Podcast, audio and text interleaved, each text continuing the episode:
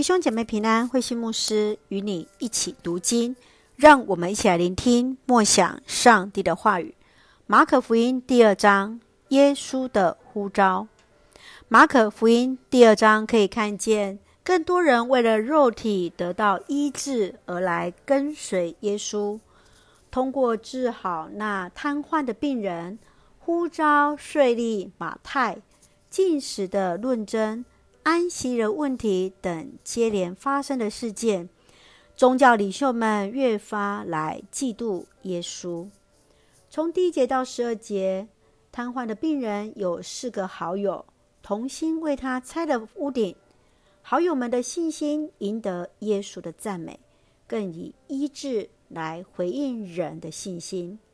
十三节到十七节，耶稣呼召收税的立位。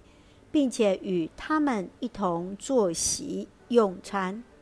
他的使命就是要医治那有罪与有病的人啊。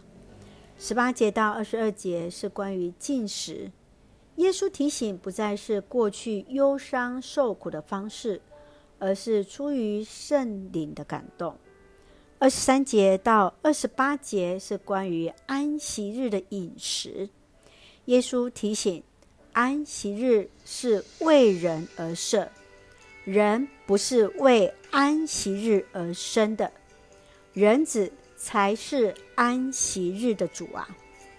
一起用这段经文来思考，请我们一起来看第二章第五节。耶稣看见这些人的信心，就对那瘫痪病人说：“孩子，你的罪蒙赦免了。”一般瘫痪的患者长期身体无法自主，经文中这位病人却有一群朋友与他同担重担，更在四个朋友的帮助，使他得以来到耶稣的面前得着医治。耶稣所看见不仅仅是这患者本身的信心，更看见的是这朋友的信心，愿意排除万难。冒着危险，有方法的将病人抬到屋顶，垂下到耶稣的面前，使这位病患因此得到医治。因着朋友的信心，与耶稣一起来完成这项人看为不可能的神迹。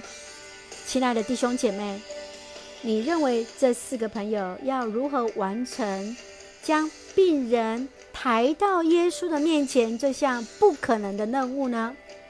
你若是这病人的朋友，你会扮演什么样的角色？让我们都能够成为人的祝福。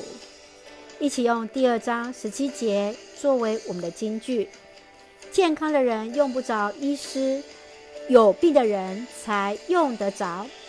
我来的目的不是要造好人。而是要造坏人。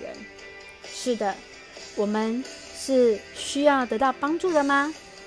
愿我们都能够彼此来共勉，一起用这段经文来祷告。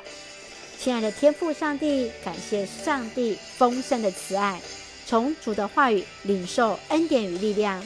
求主帮助我们能够成为朋友的好朋友，使人在困难中因我们的服侍。引人带到上帝的面前，回到信仰单纯的初衷，不断经验主爱的更新与成长。感谢主恩待弟兄姐妹身心灵健壮，赐福我们的国家台湾有主的掌权，使我们做上帝恩典的出口。感谢祷告是奉靠主耶稣的圣名求，阿门。弟兄姐妹，愿上帝的平安与你同在，大家平安。